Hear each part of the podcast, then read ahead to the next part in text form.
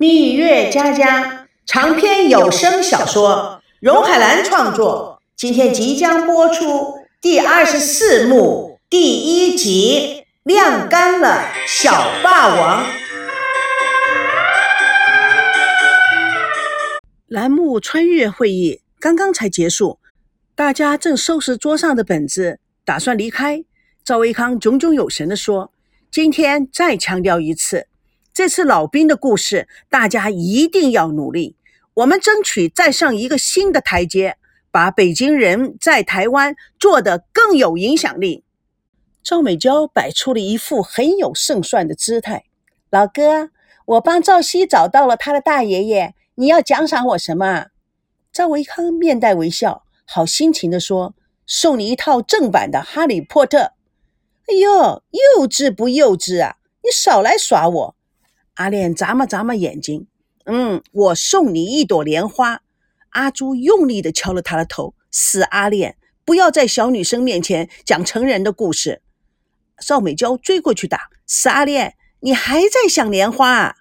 摄影师苏安带着狡猾的奸笑，他想莲花都想疯了。阿莲被追打，可望而不可求啊！哎呦，大小姐，你打轻一点行不行啊？嗯。打在儿身，痛在良心，不是不停止，只是想自我折磨。来打打打！赵美娇追打着阿莲，两个人在豪华的大办公室中绕着圈子打，众人笑得人仰马翻。相聚走出了办公室，回到自己的岗位继续努力。赵维康带领着孙娜和导演在办公室里讨论着拍摄的方式以及重点。赵熙。又在自己的办公室里中忙了一阵子，整理出更多的资料。走进赵维康的办公室，维康拿起一份上面写着“寻亲老兵档案”的表格，递给赵熙。表格井然有序，分别的写着姓名、年龄、住址、联系方式、籍贯、参军日期、赴台日期、寻亲内容、备注等内容。赵熙惊讶的。这么快就印出来了，不只是印出来了，现在啊，电视台广告啊也播了，而且啊，有人求助了。他们一起走到老兵寻亲组的大大的办公室，一工作人员一边接电话一边填写表格。对，我这里是老兵寻亲组，啊，您要寻亲啊？好的，我先登记一下你的资料。王金鹏，八十六岁，四川人。想找大陆的儿子王思清啊，这么快就启动了，维康，你可真是雷厉风行啊！让你也感受一下什么是台湾效率。而且啊，照现在这种情况反应啊，应该不难找到你的大爷爷。赵熙非常的感动，谢谢你这么帮我，我也替那些渴望团聚的人们谢谢你。嗨，一家人不说两家话。阿朱跑了过来。嘿，老板，咱们该去准备开路去周维明家了啊！看你们两个人像个小媳妇一样的客气来客气去的，真是的。赵美娇与阿恋满头大汗的跑过来，看着大家都在笑，她立刻说：“哎，你们笑什么？”众人互看，故作不理状。赵美娇看了一下每个人的表情，更加不满：“你们是不是在说我啊？”你们一定在说我什么？哎，你们在说我什么啊，哥？赵维康故作不理状。美娇走到赵熙的面前，拉着赵熙的手，左右的甩着。阿西，快告诉我吧！我不喜欢别人在后面又说我又笑我的。阿西哥，你没说你呀？我们要去忙了，你一个人啊，先玩一会儿啊。赵熙说完了就离开。赵美娇立刻跑到孙娜前。摸着孙娜问：“娜姐，你说嘛？你们是不是在说我啊？不是啦，你也快准备一下吧，我们一会儿就出发了。”每个人都各忙各的，不理会美娇，害得美娇无比的失落。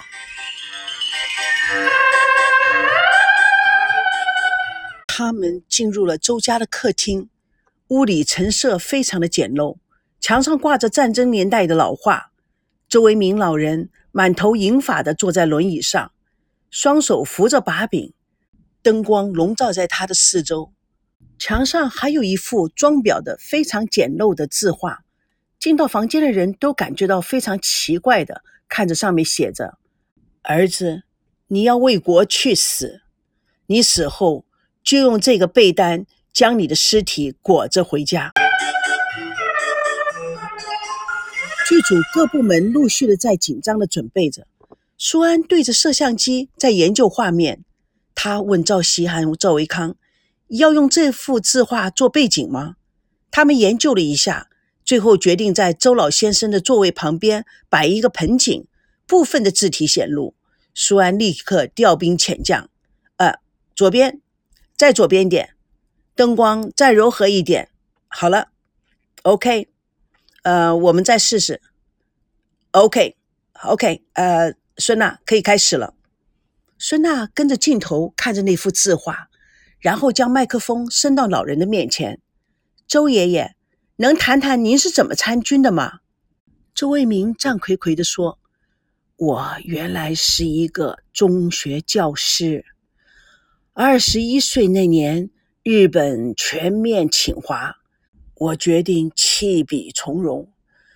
我清清楚楚的记得，在我离家那天，我父亲啊托人送来一床被单给我。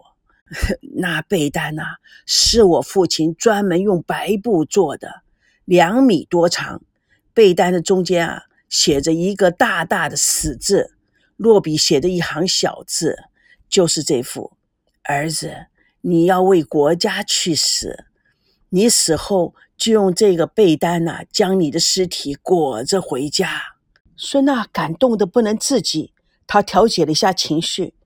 报效国家，死而后继，他真是个伟大的父亲。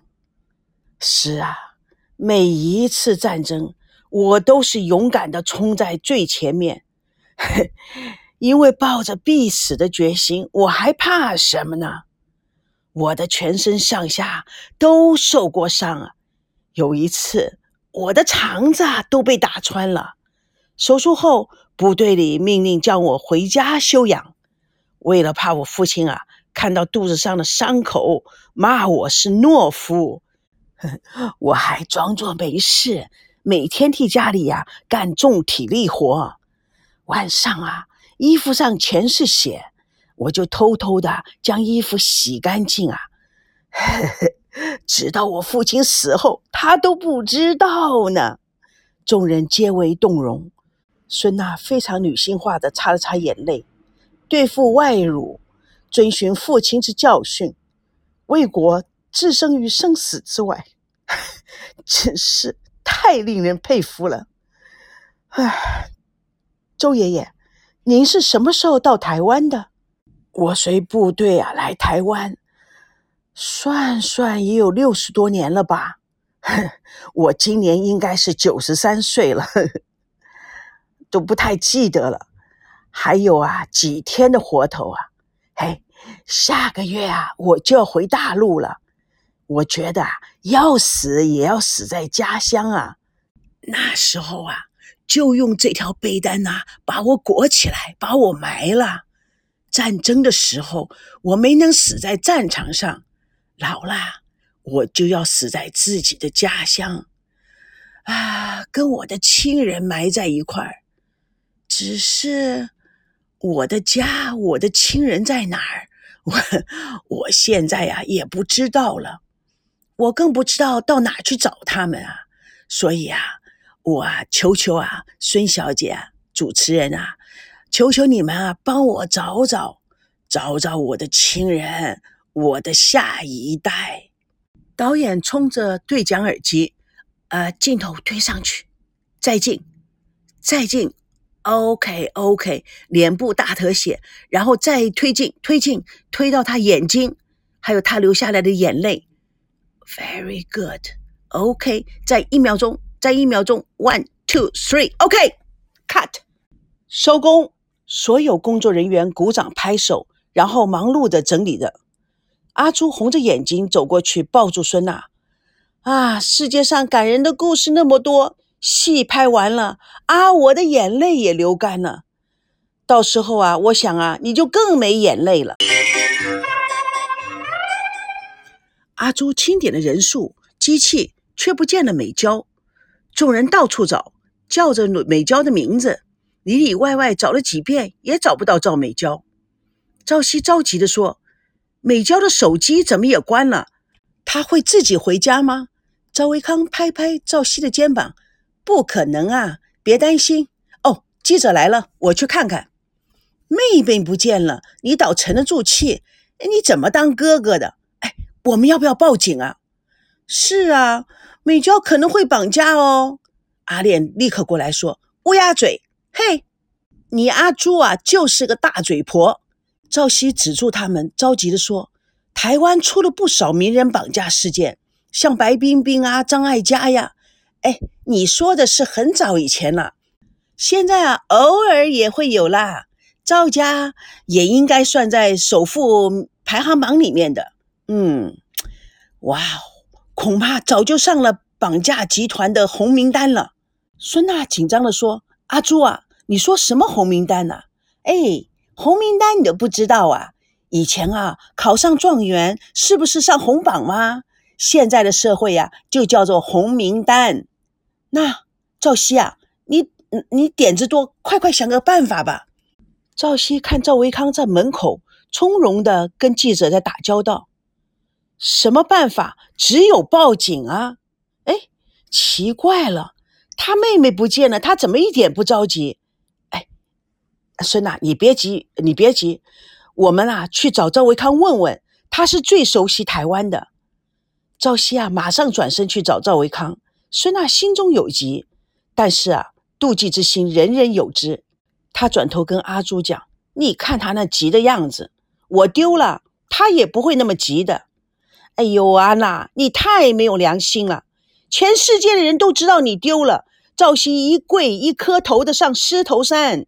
我们剧组啊，马上就要去新竹了。你要去看看狮头山有多少台阶啊！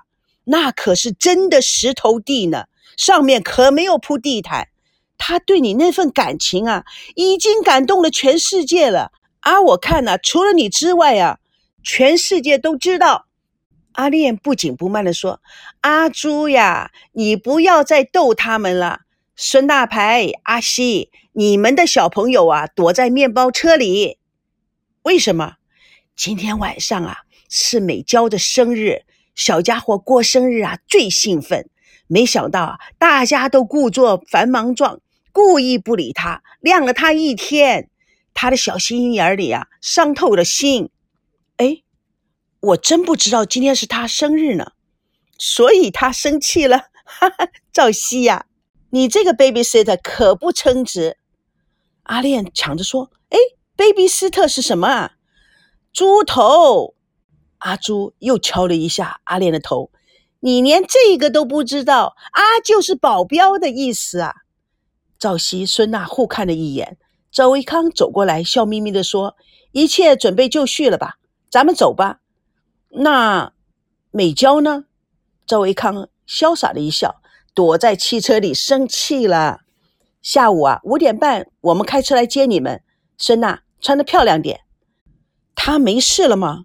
赵维康对赵熙笑了笑：“没事，有事啊，我们才真的惨呢。”呵呵阿朱拉着孙娜、赵熙：“其实啊，你们不要紧张，每一年呐都在上演同样一个故事，同样一个过程。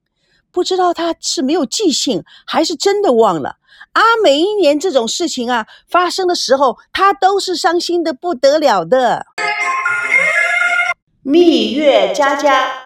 为你而歌，主播荣海兰与各位空中相约，下次共同见证第二十四幕第二集。他们都是坏蛋。